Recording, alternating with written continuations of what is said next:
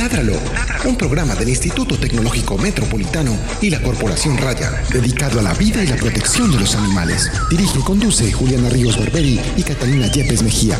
Escúchanos todos los jueves de 5 a 6 de la tarde. Ládralo, por un mañana animal libre de crueldad.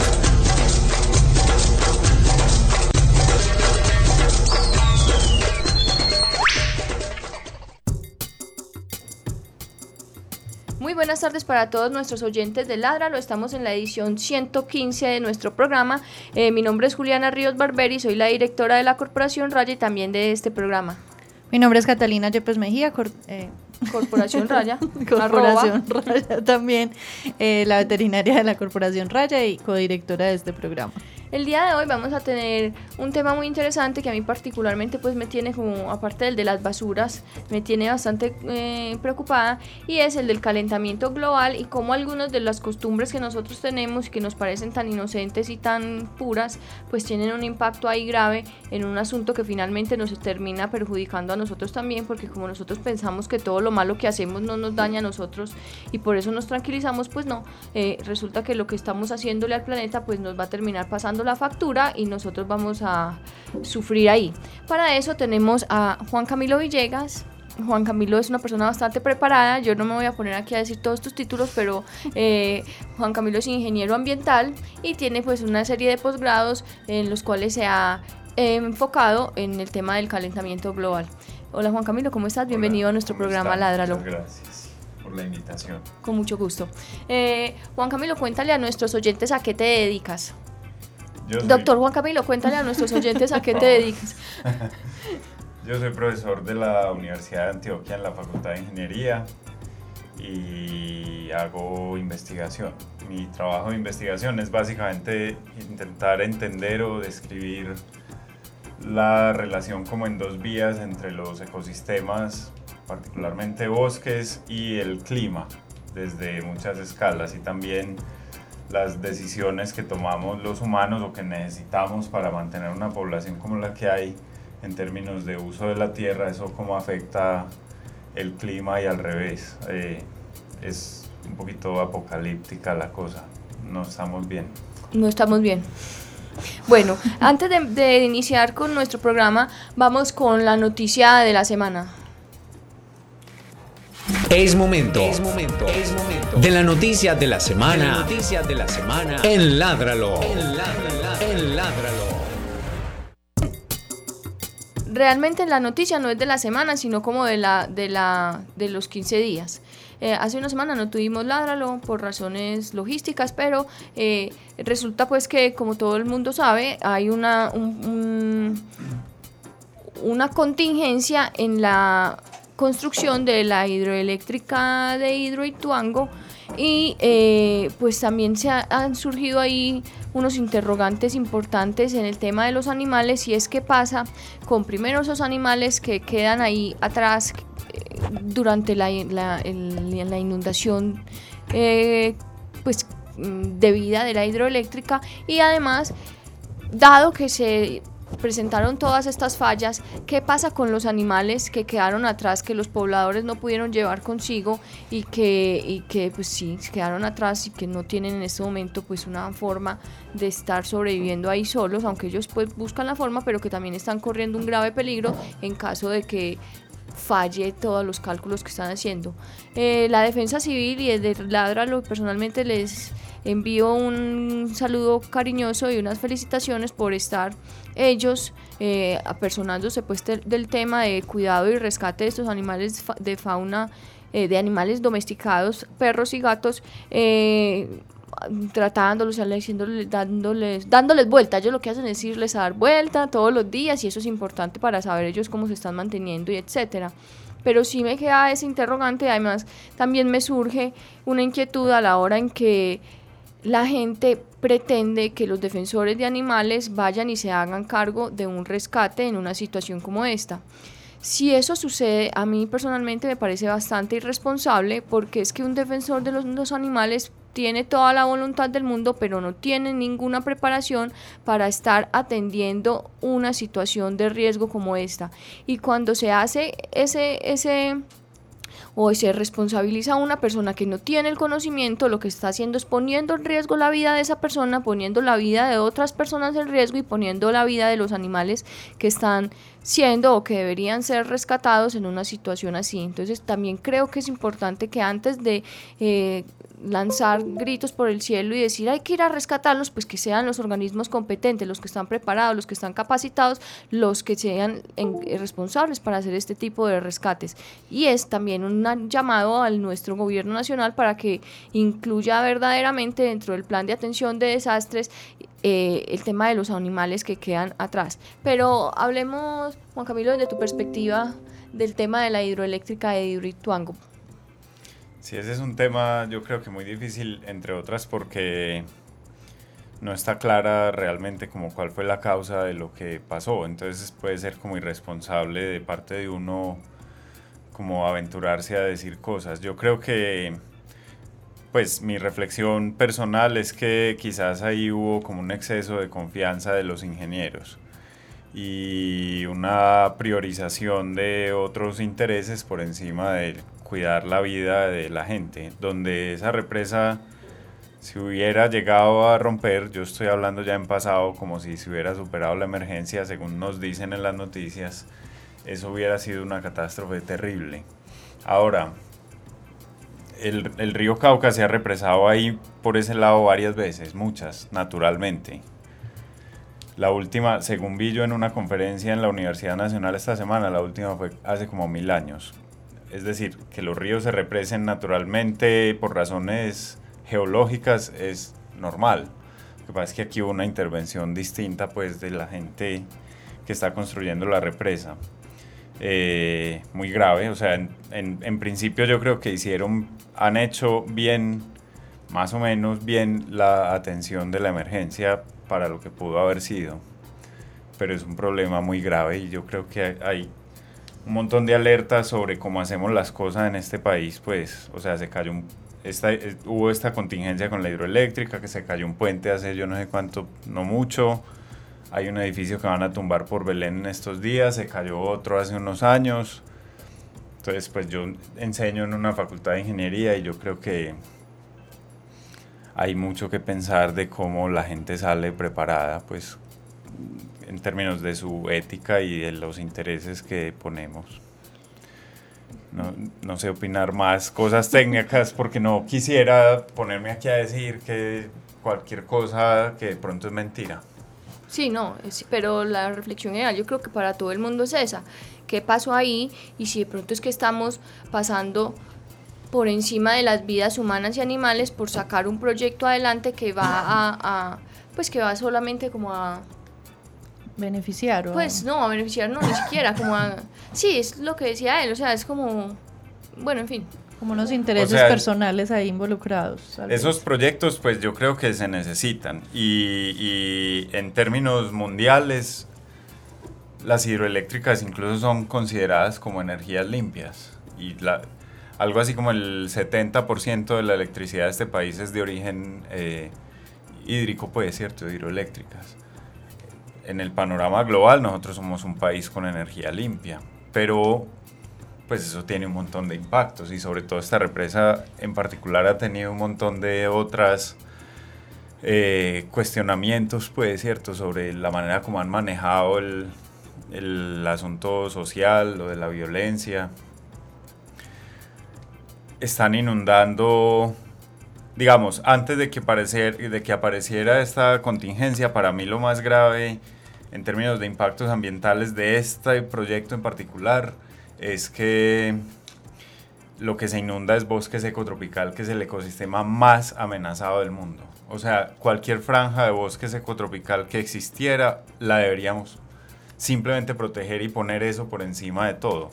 Además, porque pensando en el tema del programa de hoy, es un ecosistema muy importante desde el punto de vista del ciclo del carbono, porque la descomposición es muy bajita, entonces acumula carbono y no lo bota otra vez a la atmósfera y se está perdiendo. Ahora, ahí hay especies endémicas de aves, de reptiles, de plantas, y eso se fue ya, ¿cierto? Porque ya está inundado. Entonces también hay que mirar cómo priorizar las cosas. O sea, electricidad necesitamos. Aquí estamos usando electricidad en absolutamente todo lo que estamos haciendo, pero hay que ver dónde y cuándo hacemos las cosas. Yo creo que ahí es que nos equivocamos los humanos en la mayoría de decisiones que tomamos. Es dónde y cuándo hacemos cosas. Bueno, les recordamos a nuestros oyentes que pueden comunicarse con nosotros a través de nuestras redes sociales y a través del teléfono 440 51 00 extensión 5135. eh, eh, pueden llamarnos a hacernos las, las, preguntas que quieran sobre el tema del día o sobre cualquier otro tema que ustedes consideren que haya sido tratado aquí en nuestro programa. Propaganda, propaganda, propaganda para cerrar la noticia. ¿Se acuerda? Sí, sí, pero ¿lo hacemos ya o lo hacemos más tarde? No, esperen ah, la agenda, en la agenda, agenda porque la gente no se le olvide. Sección agenda de la semana. bueno, eh, Juan Camilo, antes de empezar ya con el tema del día, te tenemos que hacer unas preguntas de rigor aquí en Ladra, lo que son las siguientes. Eh, ¿Cuáles son tus hobbies? ¿Cuáles son mis hobbies? Corchado. No, está bien.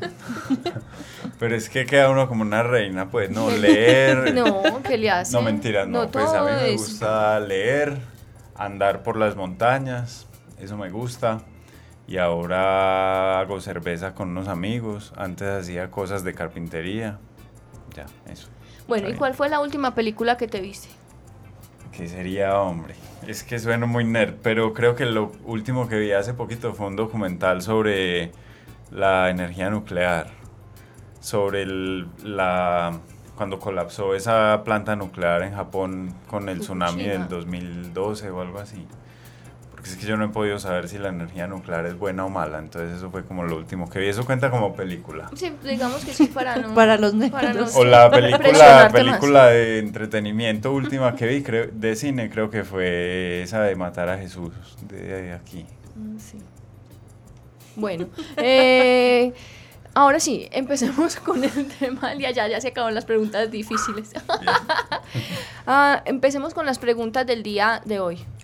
Yo creo que antes de, de explicarle a la gente la situación actual de, del calentamiento global y, el, y, los cambios climáticos que estamos viviendo, hay que contar un poquito lo que se ha vivido o lo que la Tierra ha vivido a través de los años de manera natural, porque hay otros momentos donde también han existido cambios climáticos que se han generado. Entonces expliquemos eso antes de comenzar. Listo, bien. O sea, el clima, la, Tierra es un sistema que es dinámico, pues por naturaleza en toda su historia, desde antes de que existiera la vida en la Tierra. Que de hecho hay como problemas a veces ya que son como hasta filosóficos para definir qué está vivo y qué no está vivo. Pero bueno, eso es otra cosa. El caso es que esto ha cambiado mucho históricamente y está sujeto a catástrofes. Por ejemplo, que le pueden cambiar el curso en, términos de su, de su historia pues evolutiva de, la, de las cosas vivas y las no vivas. Eso ha pasado y pasa históricamente. O sea, la Tierra depende para su funcionamiento en un 100% casi de la energía que viene del Sol. Y el Sol tiene ciclos de funcionamiento. Y esos ciclos tienen oscilaciones que son de la escala de siglos, a miles, a decenas de miles, a millones de años. Y entre más amplia es la escala, más grande es la oscilación. Eso quiere decir que en la escala de años o décadas es poquito lo que varía, pero sí varía. En la escala de miles de años varía un poquito más y entonces ahí aparecen las glaciaciones, ¿cierto? Que hay películas de caricaturas sobre la era de hielo, ¿sí o no? Eso es una oscilación básicamente de la relación en términos energéticos de la Tierra con el Sol. La Tierra no siempre rota, digamos, con el mismo ángulo de inclinación con respecto a los rayos del Sol, y eso cambia con el tiempo, y esos cambios básicamente vuelven nada la dinámica del clima en la Tierra y cambia. Es decir, hay unos cambios naturales grandes. Hay otras cosas que pueden pasar que enloquezcan el clima, que es una erupción volcánica súbita y eso también está registrado en la historia de la Tierra. O un meteorito, ¿sí o no? Todos estamos eh, como acostumbrados a la historia del meteorito que acabó los dinosaurios. Eso también pasa. Entonces el clima varía un montón en la historia de la Tierra. La configuración de los continentes también hace que el clima sea distinto. Pero nunca ha habido un cambio de la magnitud del cambio que hay ahora que ocurra en 200 años. O sea, en términos de la edad de la Tierra, 200 años es absolutamente nada. O sea, es una cosa instantánea. Y la magnitud del cambio es considerable, ¿cierto? Comparable con cambios que ocurren en escalas de tiempo mucho más grandes. Y eso es lo grave creo yo. Bueno, entonces mm, hablemos de ese cambio que está ocurriendo ahora. ¿Qué clase de cambio climático es y por qué se está dando? Listo. A ese, ahora aprovechando una cosa que hoy que vos dijiste, calentamiento global, esa es una buena, es decir, es una descripción que se usa normalmente para describir el cambio climático. La gente prefirió desde hace un tiempo empezar a llamar a esto cambio climático en vez de calentamiento global o cambio ambiental, porque no solamente es el clima lo que está cambiando, porque aparecen en el mundo gentes que influyen en la otra gente, muy importantes, que dicen cuál calentamiento global si yo tengo frío. El señor naranjado. El señor naranjado y el, y el canocito que hubo antes del que estaba antes del naranjado.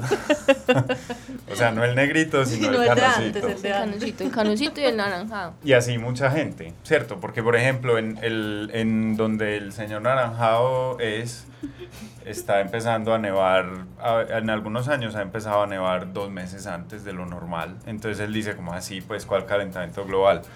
Entonces es mejor llamar a eso cambio climático. Pero si es un calentamiento en términos de la cantidad de energía que hay en la atmósfera, pues o en el sistema terrestre.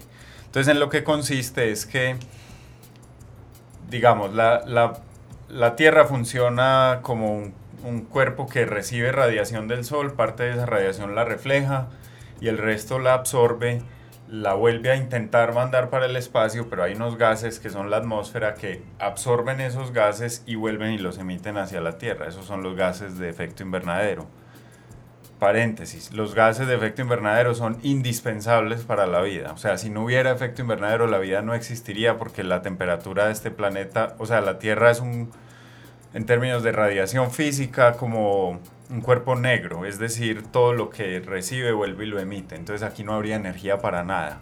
Nosotros necesitamos que parte de la energía del sol se quede atrapada aquí, porque las plantas son energía del sol convertida en otra forma de energía que es azúcar.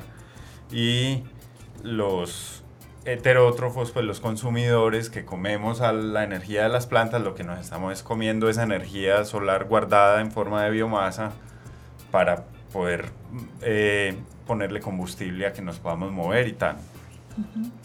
Entonces el efecto invernadero es muy bueno, pues es necesario, para la vida. Y es normal. Y es normal, pues es simplemente una consecuencia de que haya atmósfera. Dentro de esa atmósfera está la famosa capa de ozono. Sí.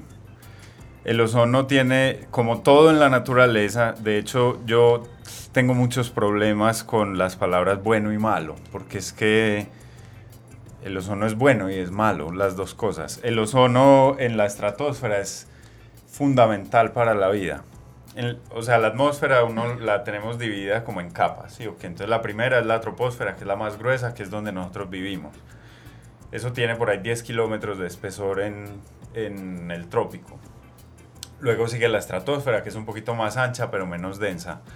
El ozono bueno está en la estratosfera. Y ese ozono, que es el de la capa de ozono, se encarga de filtrar una parte de la radiación solar, que son los rayos ultravioleta, que son muy malos para la vida, o sea, eso da cáncer. o culebrilla o cosas así. Pero... Eh, Mentira, no va culebrilla. No va culebrilla. No, era un chistecito, era un chistecito. un chistecito interno. interno, sí, sí, pero Da cáncer. Sí. Eso, entre otras razones, porque pues la vida evolucionó para no tener que defenderse de la radiación ultravioleta porque toda se quedaba filtrada ya. La radiación ultravioleta es mucha energía contenida en, una longitud de onda muy chiquita que llega directamente al núcleo de las células y chao, las enloquece. Y, y daña el ADN y entonces por eso da cáncer. Y mutaciones y demás.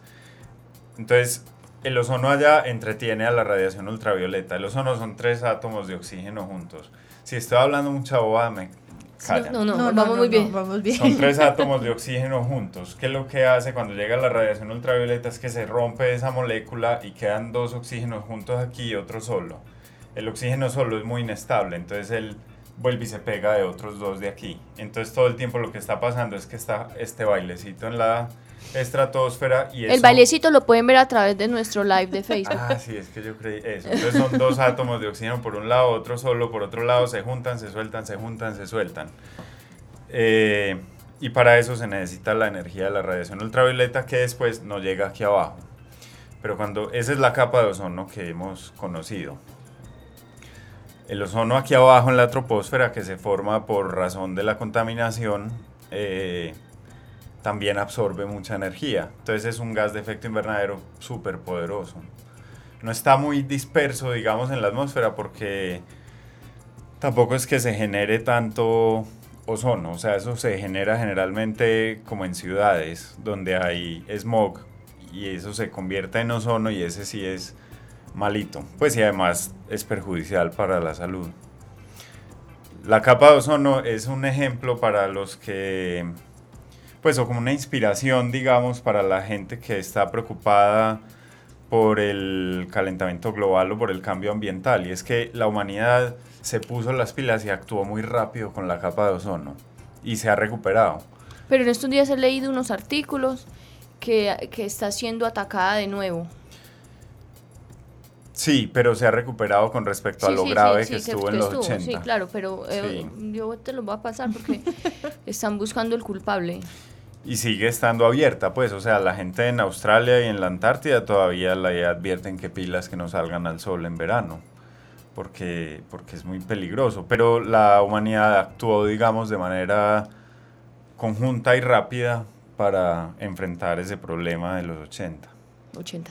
Pero entonces empecemos, eh, sigamos hablando de los gases de efecto Ah, sí, invernadero. gases de efecto invernadero. Entonces, gases de efecto invernadero hay muchos. El vapor de agua es un gas de efecto invernadero que ocurre naturalmente en la atmósfera.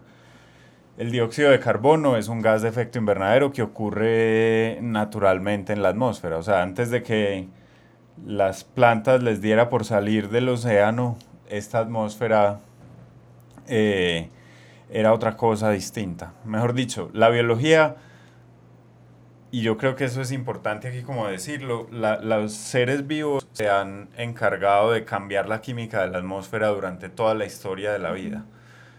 Nosotros como una especie de seres vivos no nos hemos inventado tampoco nada, solo que es que hemos hecho el daño mucho más rápido. Pero las plantas pues le, desde hace 400 millones de años que salieron del océano, le cambiaron la química a la atmósfera. Antes la atmósfera era puro CO2 y ellas empezaron a, a coger ese CO2, convertirlo en biomasa, pues en material vivo y devolver oxígeno allá. Y ahora entonces ya es mucho menos CO2 y es más nitrógeno. Y ese carbón que ellas han ido por 400 millones de años absorbiendo de la atmósfera en forma de CO2 es lo que después se volvió petróleo y carbón que nosotros muy queridamente lo estamos volviendo a devolver para allá arriba. Entonces hay muchos gases de efecto invernadero, unos más poderosos que otros. Hay tres principalmente que son de preocupación de, pues de quienes estudian este tema. El primero es el dióxido de carbono, que es el que más emitimos, porque nuestra economía está basada en los combustibles fósiles y entonces lo que se emite cuando se queman combustibles fósiles es CO2 principalmente. Pero hay otros dos que son graves, que yo creo que son el tema de este programa, si yo dejo llegar al tema algún día. es eh, el metano y el óxido nitroso. Pues no importa cómo se llamen. Lo importante es que el metano es en promedio, yo no voy a decir el número exacto, entre otras porque no me lo sé de memoria, pero el metano es como 10 veces más poderoso que el dióxido de carbono. Es decir, emitir una molécula de metano a la atmósfera es lo mismo que emitir 10 o, o al- alrededor de 10 de dióxido de carbono.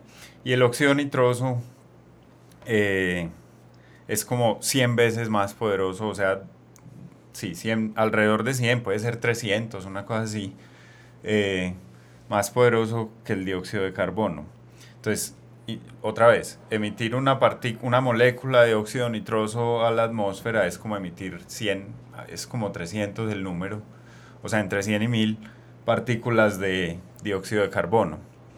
Mucho más poderoso. Mucho más grave. La principal fuente de metano es la ganadería y la principal fuente de óxido nitroso es la agricultura. Entonces, todo el tiempo estamos diciendo la industria, los contaminadores, no sé qué, pero realmente es los carros, el petróleo, pero, pero realmente hay que ponerle atención a estos otros dos porque son muy graves y se están emitiendo como locos. Hay unas fuentes naturales de metano también, pues, que es la, pues, medio naturales. O sea, hay mucho metano guardado en el suelo de las regiones del Ártico en la Tierra. Y ese suelo se mantenía congelado todo el año. Entonces ese gas no era capaz de salir, pero ahora ese suelo se descongela en una buena parte del año, porque la atmósfera está más caliente, entonces sale metano tremendo. Por ahí hay videos en YouTube de gente que prende una candela en el suelo y sale una llama así fuerte. Y la basura.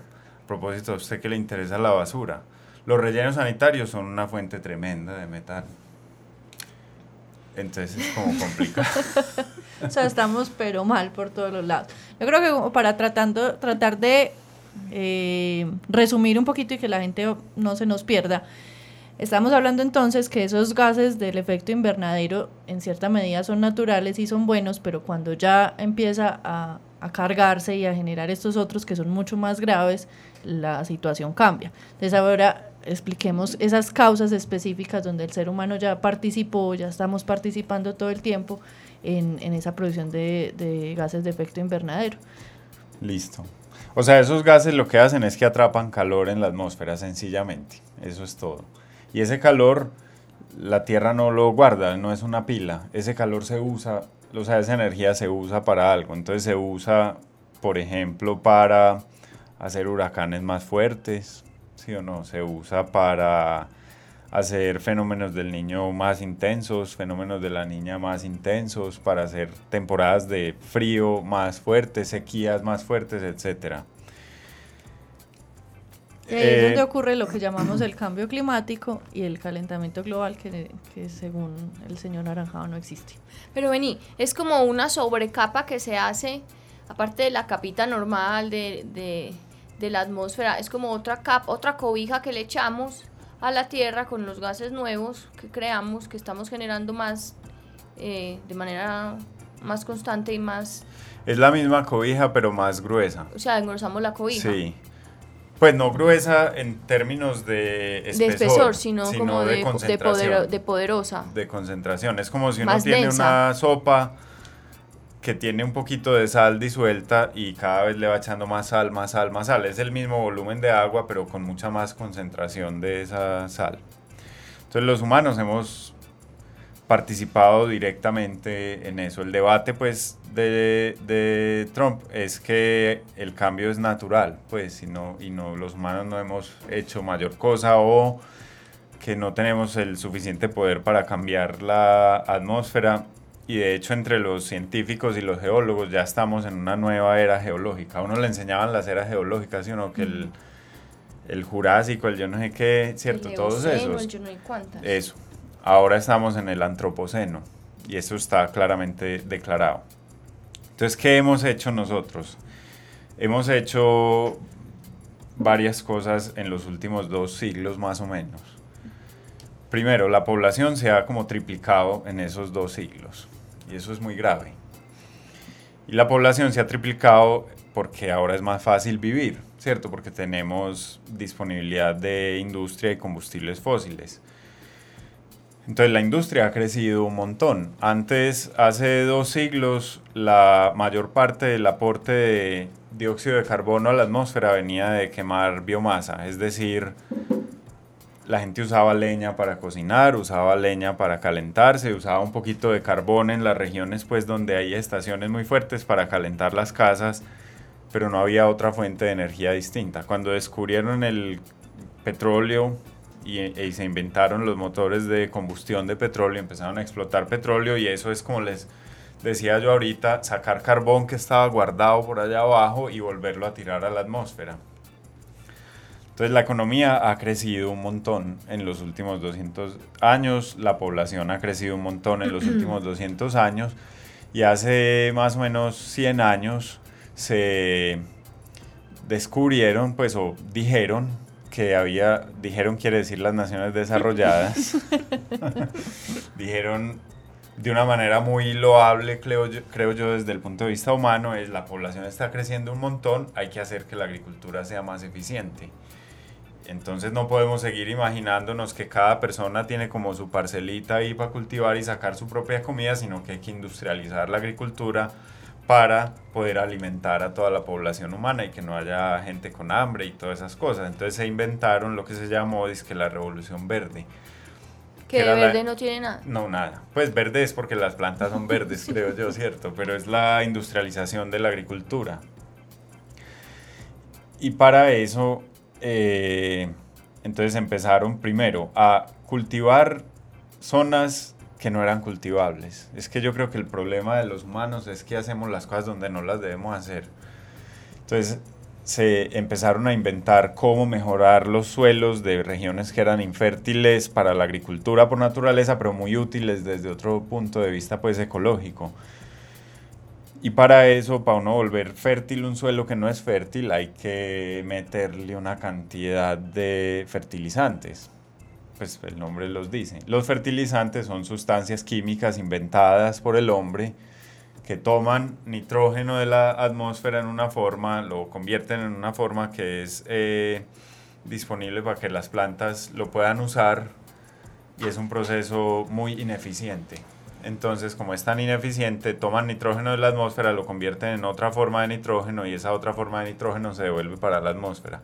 El que había originalmente era chévere, pues desde el punto de vista de lo que estamos hablando aquí y el que devuelven para la atmósfera es el óxido nitroso, que es un gas de efecto invernadero muy poderoso. Entonces la industrialización de la agricultura, grave. Y lo otro es la expansión de la ganadería. Además porque comer carne en las sociedades de los últimos siglos es símbolo de estatus, ¿cierto? En, la gente la gente que no come carne es como muy pobre. Como pobres, como desnutridos, como mal vistos, como en la casa no tienen ni con qué comprar, carne.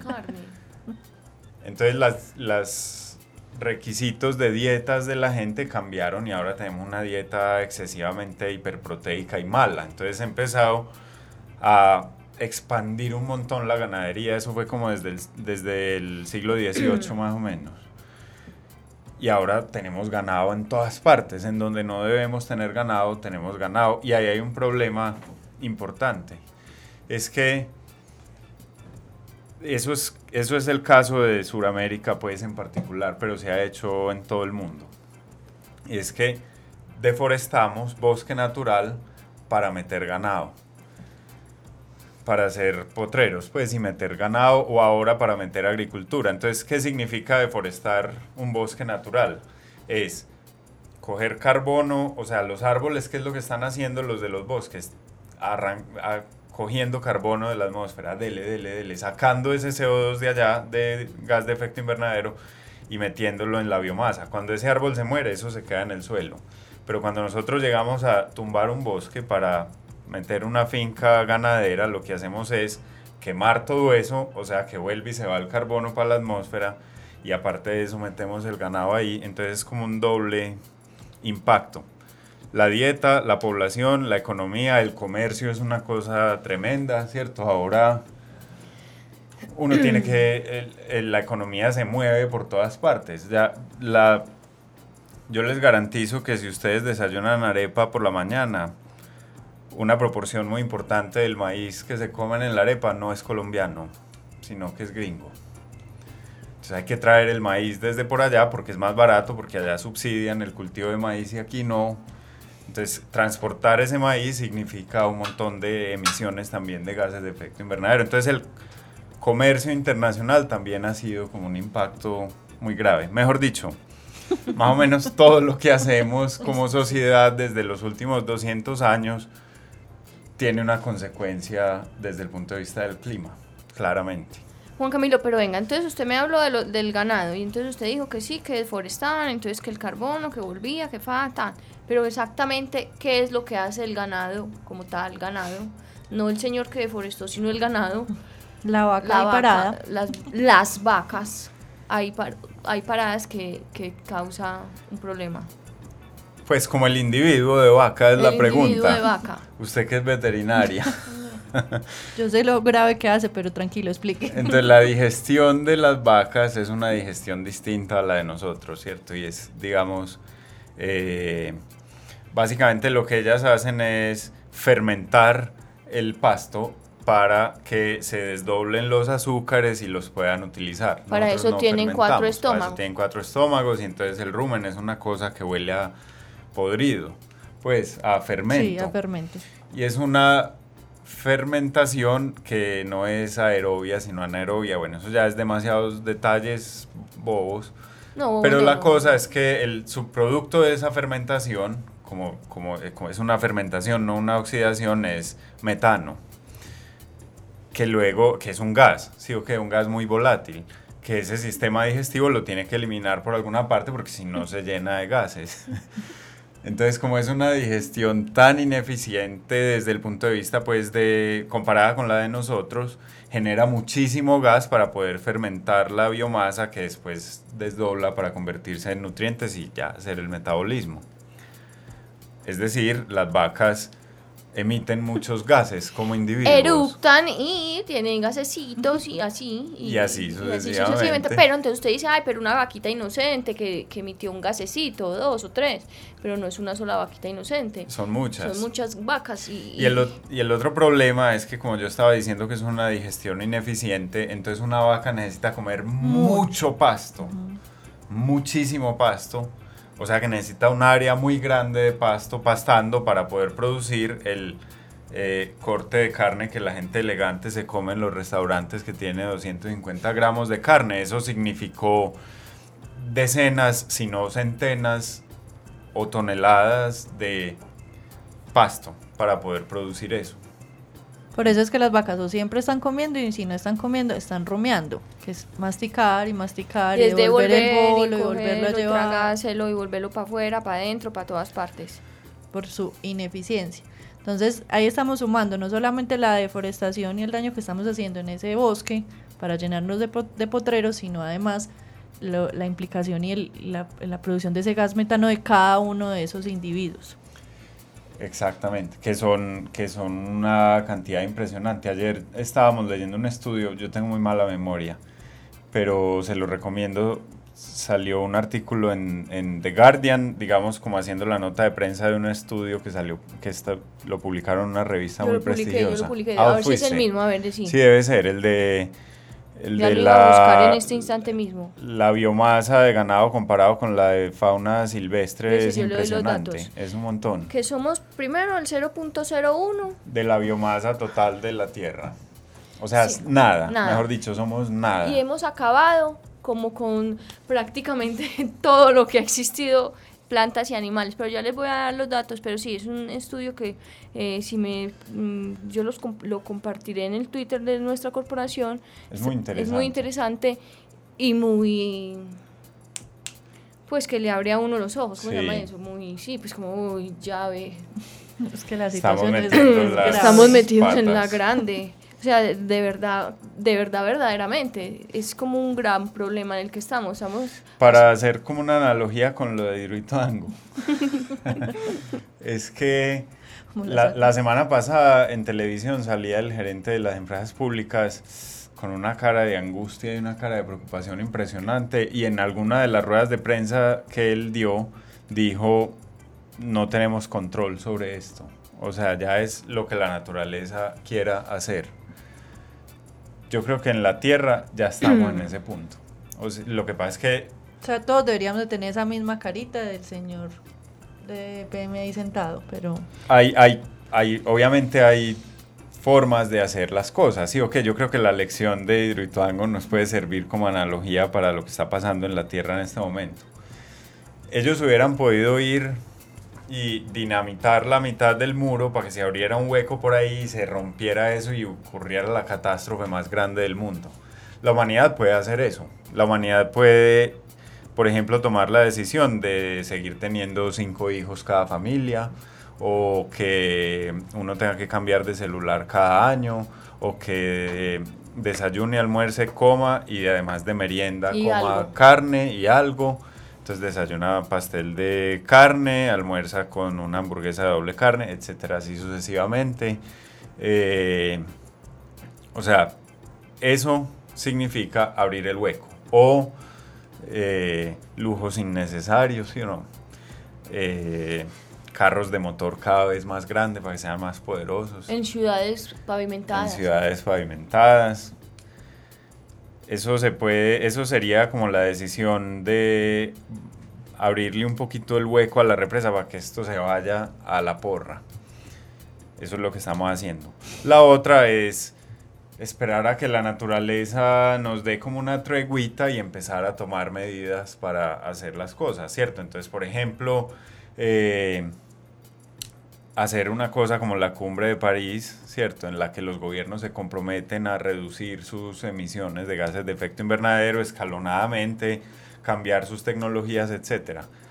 Hasta que llega alguno y dice, yo me salgo de ahí y sigo emitiendo como me dé la gana. Listo. Como ya sabemos quién. Eh, o también otros gobiernos que van y se toman la foto y dicen, para el 2030 vamos a reducir la deforestación en Colombia. ¿Sí o no? y nos comprometemos a que la deforestación se acaba en Colombia para el año 2030. Y firma eso y los siguientes tres años la deforestación aumenta en un 150% cada año. Es decir, ¿qué estamos haciendo? Porque una cosa es ir y tomarse la foto y no hacer nada y otra cosa es decir de frente no voy a hacer nada. ¿Sí, okay? Esa es como la otra alternativa. La otra es eh, eh, hacer como el de la película que usted dijo ahora y exterminar a dos tercios de la humanidad, pero creo que esa no es una solución viable. pero si yo tuviera el guante de Thanos, vea. Chasquearía sí o no. Esa es una opción, pero es poco viable y creo que poco ética y, difícil de tomar. No, porque es que uno no va a tomar una decisión por la vida de este o eso no, eso no es una decisión eh, basada en el valor. No, pero sabe que en contra de, eh, pues digamos, al contrario de eso, por ejemplo, yo, ah, yo esto siempre lo digo por ahí en clases que doy todo y es como difícil, pero, pero en el régimen chino había hasta, había la, el mandato que las familias solamente puedan tener un hijo, hombre. o un hijo. Si había un segundo y era hombre, bueno, más o menos. Si es mujer, llevado, ¿sí o no? Ese es un problema muy grave. Eh, o sea, hay un control de población de parte del gobierno. Es, el gobierno chino liberó esa restricción ya hace unos años. Es decir, ahora sí que se están reproduciendo más. Mire cómo estamos. y la economía de la China está además creciendo como loca. Es ahora, pues, no es todavía la primera economía, pero ya casi va a ser del mundo a costa de quemar carbón el que uno quiera.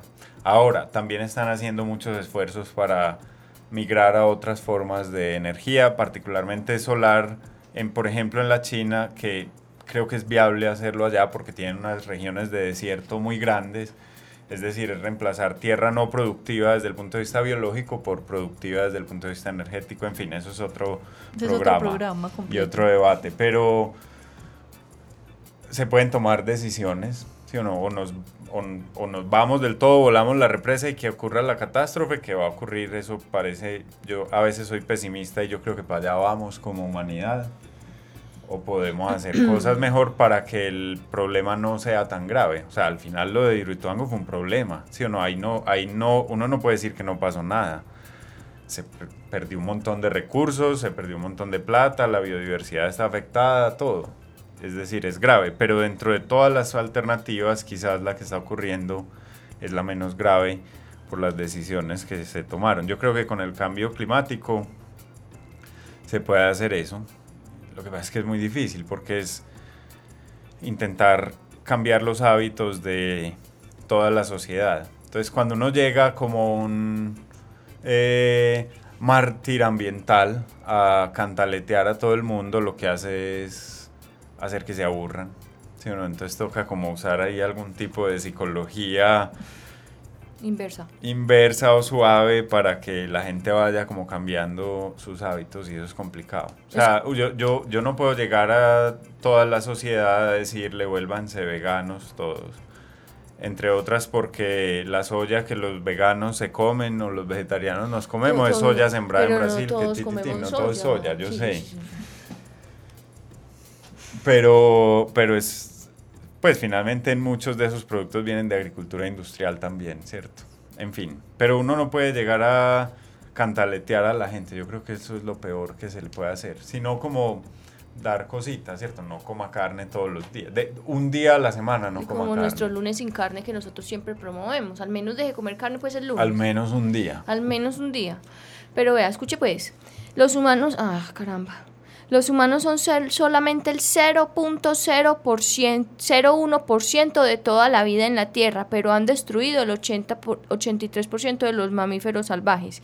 Y de todos los mamíferos de la Tierra, el 96%, o sea, 96% son ganado y humanos, y solo el 4% constituye fauna silvestre. Y desde el surgimiento de la civilización humana, 83% de los mamíferos silvestres han desaparecido, como dije anteriormente. A mí esa cifra me parece ridícula y escandalosa, y obscena por demás. Eso es muy complejo. O sea, eh, nos hemos nos hemos encargado de cambiar esto del todo. Venga, Ahora, yo, yo tampoco soy conservacionista.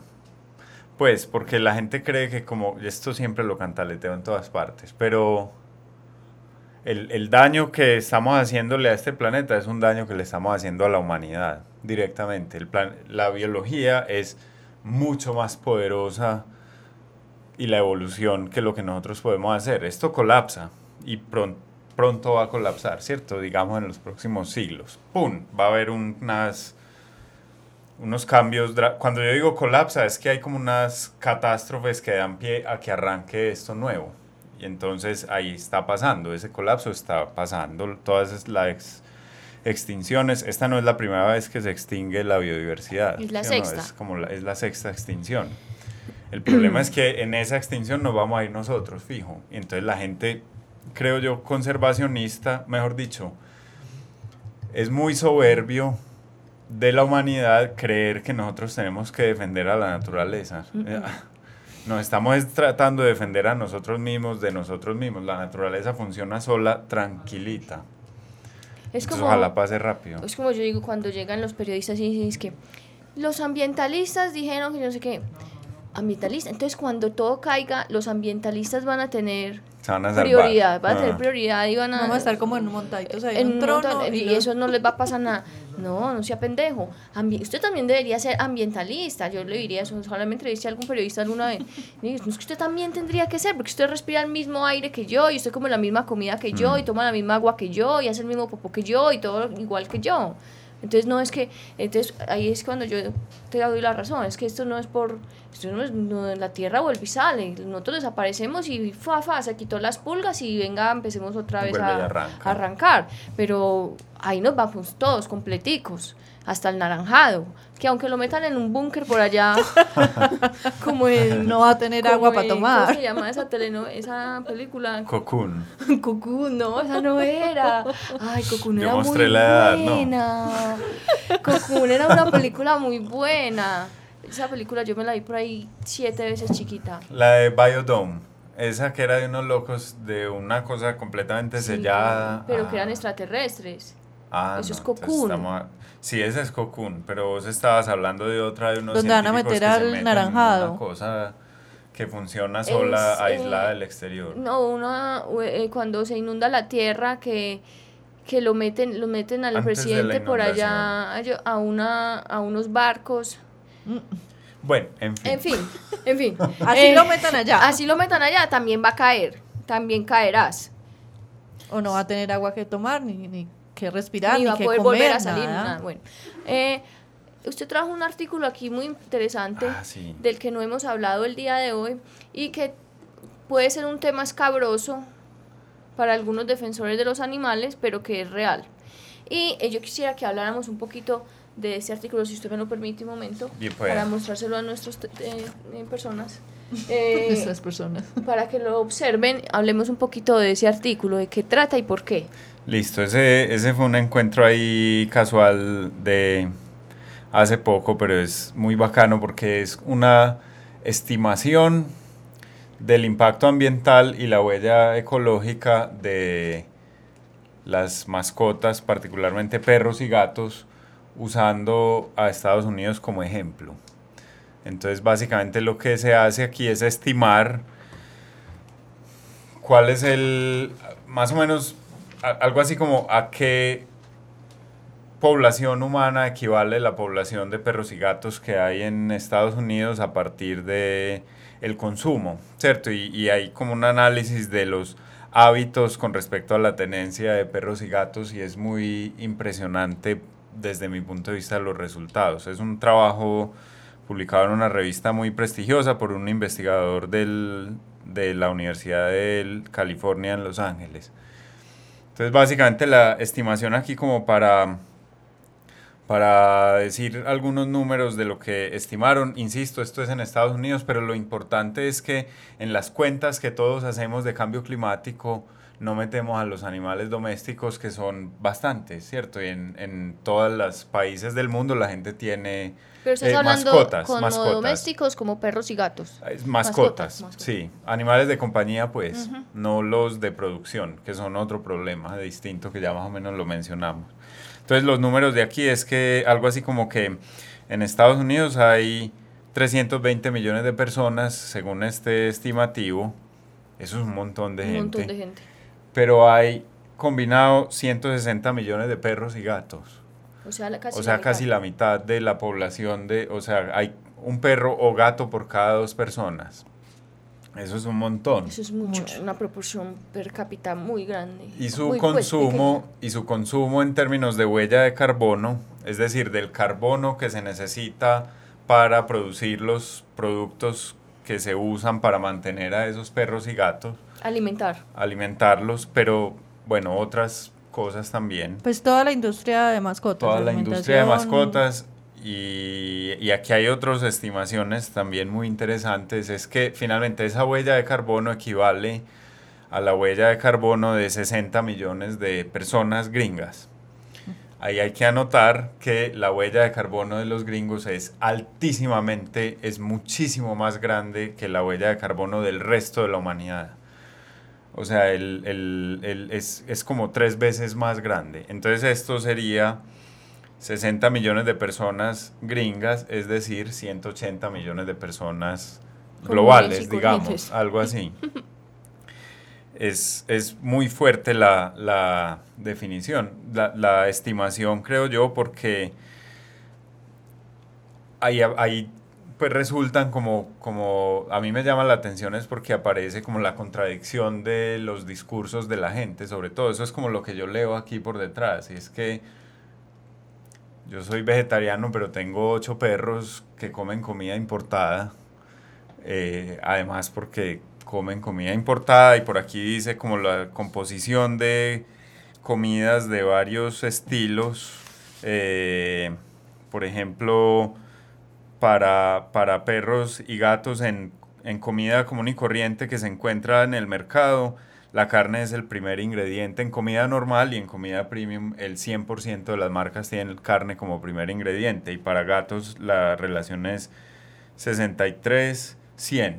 Es decir, la mayor parte de esas comidas son carne y esa carne ya vimos de dónde viene y demás. Entonces la contradicción es como yo soy defensor de la vida, pero y ambientalista y no sé qué, pero qué clase de, de, de decisiones tomo. O yo soy vegetariano, pero le doy a mis perros la mejor marca de comida importada, que es toda carne, ¿cierto? Entonces ese perro equivale a lo mismo que si yo comiera carne. Ahora, los perros son animales carnívoros y los gatos, ¿sí o no?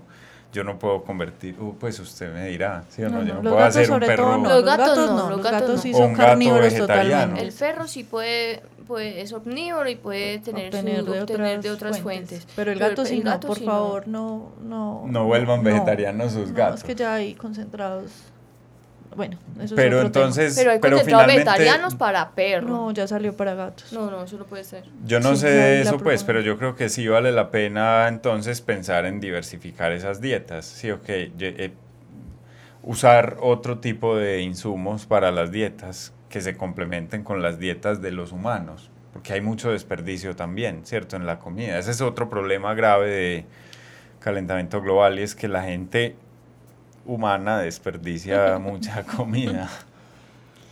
¿Y los gringos y qué más? Muchísimo. Los gringos son bravos para botar comida. No, es que el gringo, pobre No, además- naranjada, tan despro.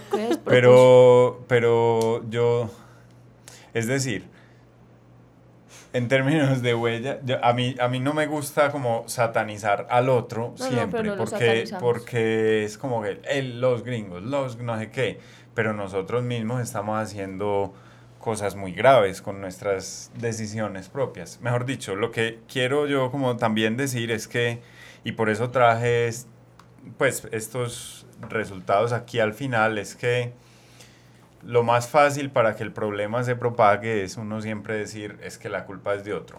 Ay, nosotros somos un país del tercer mundo que no participamos en el total del carbono global con menos del 1% de las emisiones, es decir, estamos hechos.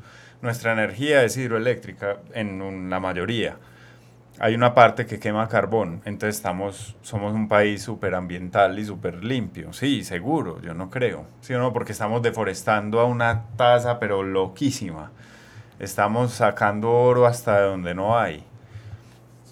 Y esas son costumbres de nosotros, ¿cierto? O los gringos son tan malos, pero cambiamos de teléfono cada año. O cambiamos de carro cada año. O tomamos decisiones, pues quiero decir yo, es como que la responsabilidad es de las decisiones desde el individuo. ¿Qué cosas consumo? ¿Cuáles son mis costumbres? Y eso es lo misma, esa misma pregunta se le puede hacer a los gringos que a Mm, nosotros Y a mismos. los de Tumbuctú. Ahora, en términos de huella de carbono global, pues sí, son mucho más consumistas los gringos que el promedio del resto de la humanidad. Hay que ponerle cuidado a los chinos, a los chinos urbanos, porque la China es un problema de desigualdad social muy grave entre lo urbano y lo rural, pero los chinos urbanos son más graves que los gringos. Es como la reflexión ahí de la cosa, yo no sé. Necesito mi Pero hay que tomar- seis gemas. Hay que tomar decisiones sobre el, el consumo diario, pues, de nosotros. O sea, en Sudamérica está pasando una cosa muy grave con la deforestación, muy grave con la deforestación, y es que el Amazonas se lo está, digamos, en las décadas, un par de décadas de los 90 hacia acá, se ha ido aumentando la frontera de deforestación por el sur, desde el norte de Argentina, sur de Brasil, Paraguay, para sembrar soya. Para sembrar soya, para mandar a Estados Unidos a convertirla en comida para ganado que se lo devuelven a Brasil y al ganado de nosotros, ¿cierto? El cuidado del ganado de nosotros es con soya, con maíz, con sorgo importado. Aquí, pues yo conocía hace unos años una fábrica de cuidos chiquitica en San Pedro. Y entonces un día me mostraron los insumos. Ve, ¿y el maíz de dónde viene? De Iowa. El sorgo de dónde viene? De Alemania. El- la soya de dónde viene? De Canadá. Pero uno leía el costal y decía, importado de Canadá, cultivado en Brasil. Entonces, ya no hay tanta ganadería en el sur del Amazonas, pero porque a la ganadería la ha reemplazado la agricultura que se usa para alimentar ganado. Grave, ¿sí o no? Muy grave. Además que hay que pegar tremendo viaje para que la comida llegue a donde tiene que llegar. Entonces, eso se está aumentando la deforestación por el sur. Y por el norte la estamos aumentando un montón. O sea, lo que les dije yo ahorita, aquí la deforestación, la biodiversidad de este país no la conocemos del todo. O sea, a, a veces yo me burlo de los, pues de frente, de los colegas míos de, de biología, pues de los, los profesores de la Facultad de Biología, porque es que mientras en otras partes del mundo la biología está estudiando otras cosas, aquí todavía estamos en la expedición botánica. O sea, aquí estamos haciendo biología de hace un siglo, porque la necesitamos hacer porque es que todavía no conocemos toda la biodiversidad que hay. Cada rato aparecen especies nuevas, pero eso se está yendo para poder eh, aumentar el área cultivable y la ganadería. o sea, es grave la situación. Entonces, si se la están comiendo por ese lado, nos la estamos comiendo por este lado, eso tiene consecuencias gravísimas que van más allá de la biodiversidad y del bosque. Pues los miquitos se quedan sin casa, sí es verdad, pero es más grave que... hay consecuencias mucho más grandes, digamos. Si el Amazonas se corta, la entrada de lluvia hacia el continente disminuye. Entonces esto se vuelve un continente mucho más seco. Y si es más seco, entonces no hay agricultura y no hay comida para nosotros y los bosques que evolucionaron de los últimos miles de años o los ecosistemas naturales para tener abundancia de agua de un momento a otro dicen, fue madre, nos cortaron el agua, se mueren. O sea, es como una bola de nieve que va pasando. Entonces, por ejemplo, esa tragedia se puede frenar disminuyendo la deforestación. No, no, me puedo quedar sin hacer esta, esta cuña, sí o no, y es que este domingo hay elecciones de presidente. Uno tiene que ponerse las pilas a ver por quién va a votar, qué dicen ellos de lo que está pasando. Sí, definitivamente la decisión es de todos. Pues aquí es, yo creo que es que ese es el problema, que no nos apersonamos no nos apersonamos y no, y no entendemos que la decisión de cada, de cada decisión de la vida de cada uno de nosotros va a influenciar. No es porque un solo individuo, sí, un solo individuo se suma al otro individuo, al otro individuo, y eso es un montón de individuos tomando las decisiones correctas o incorrectas y que finalmente todo esto va para, para un mismo lado y nos va a afectar, nos va a afectar gravemente. Hmm. Hay que tomar medidas, hay que reproducirse menos, bueno, sí, las medidas, decirlas. Decir una persona que está oyendo este programa qué puede hacer para no contribuir más al problema o contribuir lo menos. Yo creo que pues todos contribuimos, ¿sí o no? Por el estilo de vida en el que hay. Pero para mí lo más importante es como tomar conciencia, realmente tomar conciencia quiere decir pensar en las decisiones que tomamos en, nuestros, en, en las decisiones cotidianas, particularmente en términos de consumo. ¿cierto? Entonces, por ejemplo, lo que comemos es clave, es fundamental. Y al, pensar en lo que comemos, podemos imaginarnos, pues, qué es, ¿cierto? Por ejemplo, si es carne o no es carne, si es carne importada o no es carne importada, si yo tengo que comer carne N veces al día, si me tengo que comer la carne más grande que parezca como de los picapiedras, que les montaban unos huesos enormes, ¿sí o no? Entonces, de dónde viene la comida que me como, ¿cierto? Si, si en el supermercado yo tengo opción de el mismo producto importado o traído de Boyacá, eso tiene implicaciones sobre el, el, el ambiente, pues, y el cambio climático. Entonces, las decisiones de todos los días. Cosas como lo que usamos, ¿sí o no? De ropa.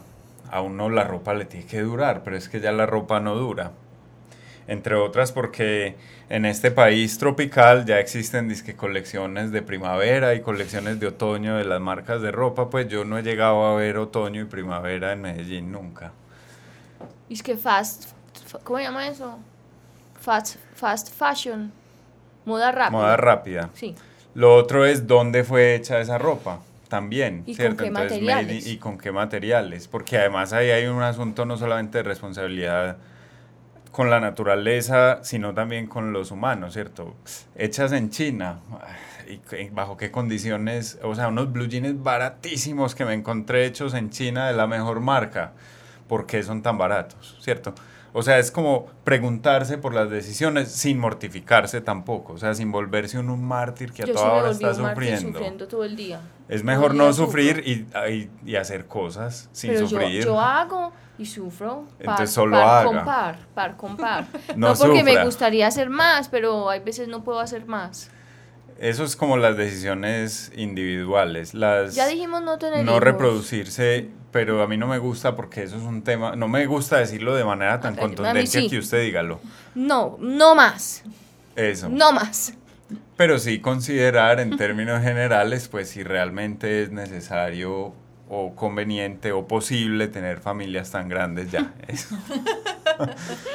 Eh, eh, eso como, como decisiones individuales. Una cosa muy importante como decisión individual es la educación y en particular pues como estoy hablando en términos globales, la educación de las mujeres, porque eso ayuda a tomar decisiones, por ejemplo, en cuanto a la reproducción y autonomía en cuanto a la reproducción. Y también hay decisiones colectivas importantes que yo creo que vale la pena considerar. Por ejemplo, por quién votar. eso es importante, ¿cierto? Eso es una decisión colectiva. O si por quien uno votó no está haciendo lo que le había prometido, entonces, tiene, exija, ¿sí o no? Eh, nosotros tenemos un Congreso que supuestamente nos representa y los Congresos son los que hacen las leyes que son las normas que rigen, y aquí hay legislación ambiental en teoría. Entonces, si yo voté por un representante de la Cámara o por un senador y no está haciendo lo que me prometió, que iba a hacer, entonces contáctelo, o ahora que las redes sociales son tan útiles, o sea, arranque un debate por ahí y exijámosle a la gente. Colombia se comprometió a disminuir sus emisiones de gases de efecto invernadero en un 30% para el año 2030, principalmente a partir de evitar la deforestación y la deforestación está disparada y entonces ¿qué vamos a hacer? Entonces ahí está como las decisiones colectivas. O sea, participar de las decisiones yo creo que es muy importante, además de las decisiones individuales. Y dejar de echarle la culpa a otros y mirarse a uno. Eso es muy importante. Sin necesidad de ser como superior, porque, eh, porque cuando el ambientalismo se vuelve como una religión, la gente religiosa suele creerse mejor que los demás y entonces empieza a haber choque con los demás y en reacción con esa religión, los que no están en esa religión se disparan a hacer las cosas distinto.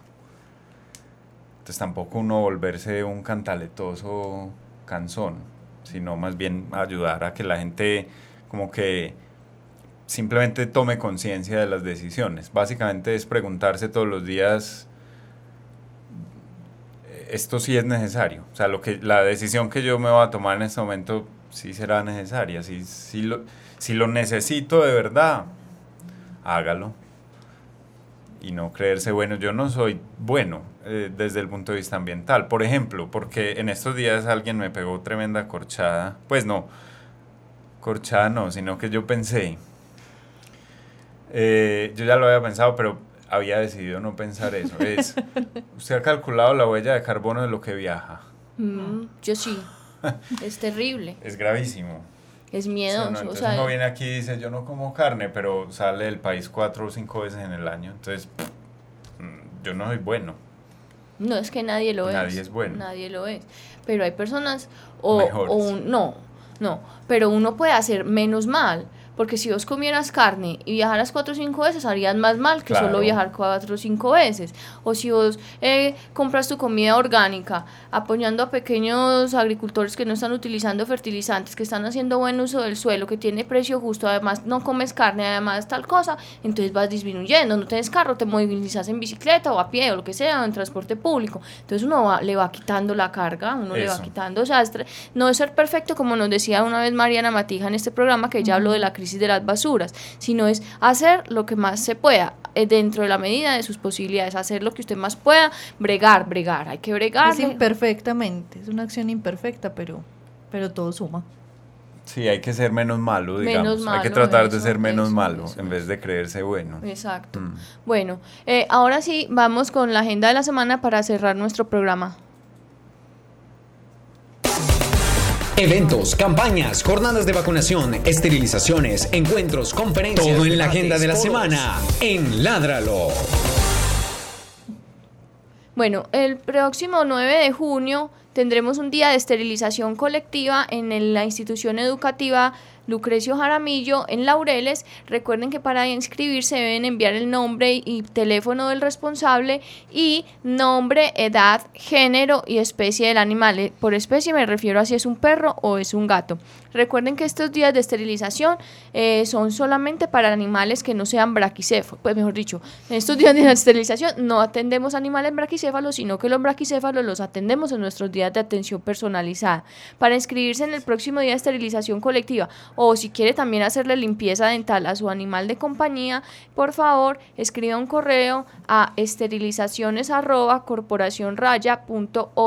y para inscribirse en nuestros días de esterilización y limpieza dental personalizados puede enviar un mensaje al WhatsApp 317-649-0682 y a vuelta de mensaje se le enviarán todas las recomendaciones para prepararse para su cirugía, para la cirugía de su animal o la limpieza dental de su animal. Y eh, el día de mañana... Ah, sí, mañana a las 9 de la mañana en el edificio de extensión de la Universidad de Antioquia, en el auditorio principal. El edificio de extensión es un edificio negro que queda al frente, del Parque de los Deseos, al lado de la, de la universidad. Va a haber un foro en el que vamos a hablar en términos generales sobre la generación hidroeléctrica en macrocuencas de Colombia y básicamente como las implicaciones ambientales o las consideraciones ambientales de generar energía en cuencas grandes en Colombia. Eso a propósito de cierto tema que ha acontecido en estos días. Eh, también eso lo van a transmitir por Facebook en Expo Ingeniería Co. Eso es, yo no sé de Facebook, es como una página de Facebook. Por ahí va a haber transmisión en vivo, es a las 9, dura dos horas. Eh, Facebook.com slash Expo Ingeniería Co. Así lo encuentran, ahí van a estar transmitiendo en vivo. Ahí ese conversatorio pues vamos a hablar pues, como de la evaluación ambiental, va a haber gente como de diversas disciplinas ambientales a pensar lo que significa la generación de energía en este país. Y también en YouTube pueden encontrar otro foro que hubo esta semana en la Universidad Nacional que fue técnico sobre el problema de Hidroituango. O sea, profesores de la Universidad Nacional de Geología, de Hidráulica, de Ingeniería Civil que analizaron con el detalle técnico lo que está pasando en ese sitio. El foro de nosotros no es técnico, o sea, allá no vamos a ir a explicar qué pasó en Hidroituango, pero sí cómo se genera la energía en Colombia entonces, pues es una invitación para que la gente lo vea y lo mm, Vayan, mañana 9 a.m. en el edificio de extensión de la Universidad de Antioquia. O, si no, a través de Facebook. No se lo pierdan, va a estar muy interesante. Bueno, Juan Camilo, muchas gracias por haber venido a nuestro programa. Te agradecemos mucho estar que estés aquí, que hayas compartido todos tus conocimientos postdoctorales con nosotros. Bueno, muchas gracias. Cuando quieran vuelvo. Cuando quiera vuelve a hablar de otro tema de interés. Y a nuestros oyentes, eh, ah no, primero, José Julián Villa, Carlos Pérez, gracias por la música de nuestro programa, Pilar Sepúlveda por la realización, a Gretel Álvarez por los diseños y a, Andrés Camilo Puentes por las eh, cortinillas. de nuestro programa. Y por supuesto al ITM por facilitarnos el espacio para estar aquí. Y a todos ustedes los veremos, nos veremos a través de nuestras eh, transmisiones en vivo o a través de radio.itm.edu.co con otro tema de interés para los que queremos y protegemos los animales. Chao. Chao. Ládralo, un programa del Instituto Tecnológico Metropolitano y la Corporación Raya, dedicado a la vida y la protección de los animales. Dirige y conduce Juliana Ríos Barberi y Catalina Yepes Mejía. Escúchanos todos los jueves de 5 a 6 de la tarde. Ládralo, por un mañana animal libre de crueldad.